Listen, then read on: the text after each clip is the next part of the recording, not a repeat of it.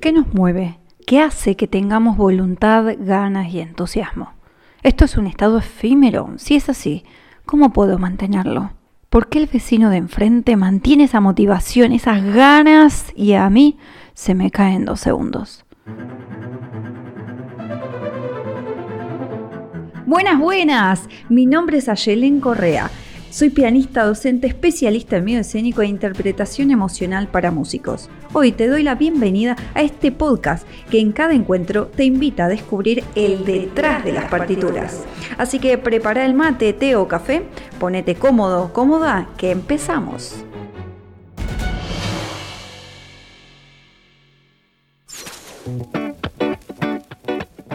Buenas, buenas, ¿cómo estamos acá en el detrás de las partituras? Me encanta poder acercarme por acá hablando de motivación. Temón, temón, les tengo que decir que a lo largo de todo este año se repitió mucho este tema entre los músicos con los que trabajo y demás. Me parecía súper importante hablarlo acá en profundidad, no así por arribita, porque vale la pena. Pero te quiero invitar a que te quedes hasta el final del episodio porque te voy a estar hablando de la próxima masterclass de gestión emocional escénica online y gratuita que estaré dando. Así que quédate por acá que te voy a contar de qué se trata. Así que vamos de lleno con esto.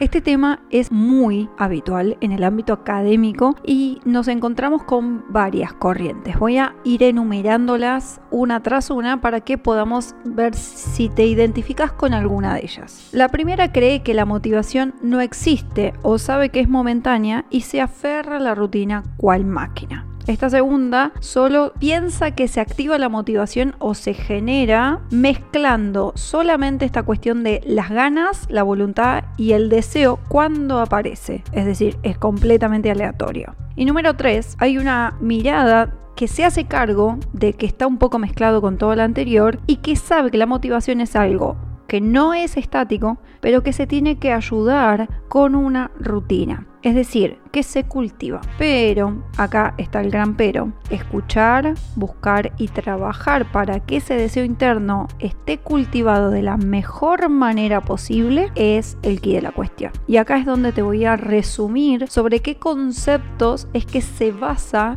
la motivación. Y es simple, así que te lo vas a acordar enseguida, me imagino. Motivo más acción. Necesito saber qué es lo que me motiva y después necesito accionar para que eso genere algo. No quiero enroscarte, sino simplificarte, porque para mí la prioridad de la concreción, la simpleza y el aprendizaje directo es primordial. Por eso quiero resumirte este concepto. El tema suele causar en general mucha angustia, enojo y agobio entre los músicos con los que suelo trabajar, pero esto es algo general, ¿no? Entonces, la motivación necesita desglosarse en estos dos conceptos, como te dije, motivo y acción, y es importante mantener el eje. ¿Cómo lo mantenemos? Y acá es donde te invito a tomar lápiz y papel porque te voy a desglosar qué implica el motivo y qué implica acción. Motivo. Acá es donde te invito a preguntarte, ¿qué es aquello que te mueve? ¿Qué es aquello que te da ilusión? ¿Qué es lo que te alegra el día? Y sobre todo, el último punto, que es aquello que siempre te encontrás descubriendo, disfrutando y añorando saber cada vez más, más y más. Esto debería ser tu norte, ese sentido que le da a tu vida cada día, más o menos que sabes que es por ahí. Es decir, que te sentís cómoda, cómodo y que ese es el lugar en que querés habitar. Pero también es cierto que si no das un paso adelante de otro, no vas a llegar a ningún lugar. Y es acá donde se introduce el segundo concepto, la acción. Necesita tres pilares. Es una dinámica que realizas todos los días. Es esa planificación que te lleva a saber cuál es la próxima meta y el siguiente objetivo. Y número tres, son esas pequeñas acciones que realizas día tras día generando una estructura que te acerca a tu deseo. Ahora, para que la unión de estos dos factores el motivo y la acción funcione, necesitamos otros tres elementos. Un contexto propicio, un entorno que nos incentive y una pulsión propia que me lleve a querer conseguir ese deseo que tengo dentro. Esto sería el escenario ideal. Acordar contexto, entorno y pulsión. Ahora vamos a ver los escenarios que varían entre esta cuestión del contexto, entorno y pulsión. Es decir, si me falta contexto, pero tengo entorno y pulsión, si me falta la pulsión, pero tengo contexto y entorno, y así en viceversa. Arranquemos con el primero. Imagínate que podés tener un contexto desastroso, complejo, violento e incluso sin recursos, pero aún así el entorno educativo te incentiva y tus ganas son tan grandes que la pulsión se mantiene. De esta forma, la motivación está. Me falta solo el contexto, pero el entorno y la pulsión dispongo de ellos. Segundo escenario. Puede pasar que tenés un contexto propicio, pero que el sistema educativo sea carente, mediocre, inoperante y que aún así tu pulsión de deseo te sostiene con tu familia. Es decir, el entorno también está ahí y van juntos en búsqueda de ese espacio idóneo para que crezcas. Acá en esta otra escena se mantiene la motivación. Ahora, último escenario. Si tenés un contexto propicio, un entorno súper estimulante, pero tu deseo es poco, nulo y te sentís vacío, acá no hay receta mágica que te ayude a resolver nada. Porque hay algo que perdiste, hay algo dentro tuyo que te está diciendo que no es por ahí. Y eso que perdiste es el motivo. Por eso te digo que no sirve de nada ir por la vida como pollo sin cabeza, repitiendo, repitiendo y repitiendo pasajes de obras sin saber para qué haces lo que haces. Ir a lugares de forma automática para ser un número más en el aula o asistir a una clase que ya sabes que el docente no te ha dicho nada nuevo hace tiempo. Por eso, porque ese pollo sin cabeza tiene acción, acción, acción, pero no tiene motivo. Y es casi como una carrera por inercia hasta que se muere. ¿Cuánta gente vive así? ¿Cuánta gente vive vacía, que llega al final de sus días sin saber qué ha hecho de su vida? ¿Cuánta gente se arrepiente de no haber tomado la decisión de cambiar el rumbo a tiempo? Claro, pero que hay que decidir. Para tomar acción tengo que hacerme cargo de la responsabilidad que implica decidir, de lo que implica seguir mi deseo, de la consecuencia que puede generar acertar o fracasar en esa decisión que tomé. Y es acá donde te vuelvo a decir, la motivación es la sumatoria del motivo más tu acción. Las personas que ves motivadas son aquellas que saben estos cinco puntos. Escucha. 1. Que el error es parte de vivir.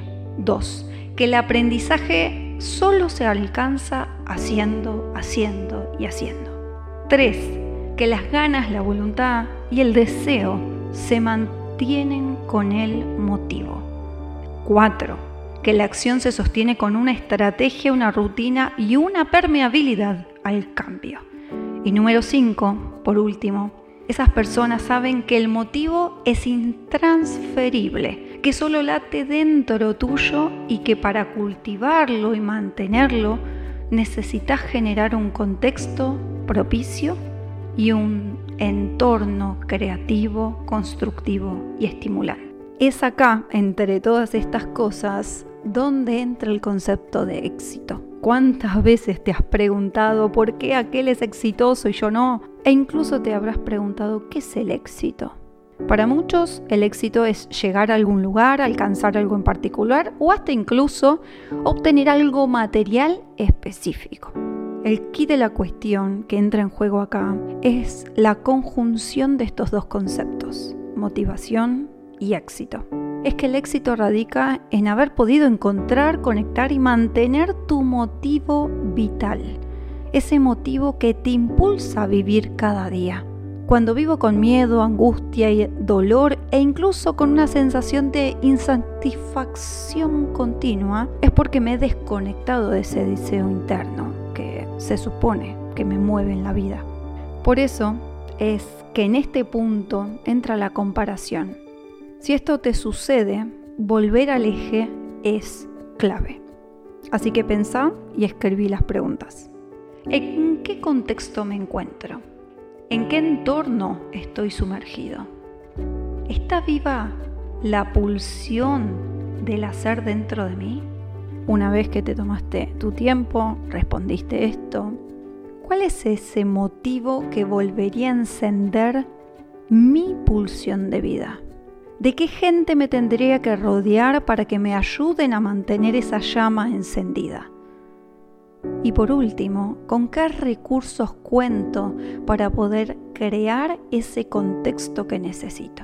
Es una actividad simple, así a la vista, pero es muy profunda. Y espero que te haya servido, que te haya generado un poco más de esclarecimiento y de utilidad a toda esta realidad que puede que esté empañada. Pero yo sé muy bien que vas a encontrar el rumbo. Y si todavía estás ahí deseoso de poder eh, involucrarte un paso más, de profundizar, si sos esa persona que te gusta ir más profundo en todo esto, te quiero invitar a la próxima masterclass que estaré dando de gestión emocional escénica. Allí estaré justamente profundizando en todos estos puntos y será la antesala del programa Lidera tu escenario emocional, la segunda edición de este programa de 16 semanas online y grupal para transformar tu realidad escénica. Así que, si te interesa todo esto, sumate a la masterclass online y gratuita que estaré dando. Te voy a dejar por acá abajo en la descripción el link para que te puedas inscribir. Y por supuesto, te invito a compartir la información con todo aquel compañero, colega y músico que sepas que le puede ayudar. Me encantó poder acercarte este detrás de la motivación. Hasta el próximo episodio. Te cuento que me encontrás en las redes como ayelencorrea.música. Ahí vas a descubrir cada uno de los espacios que creé exclusivamente para vos. Nos vemos detrás de las partituras.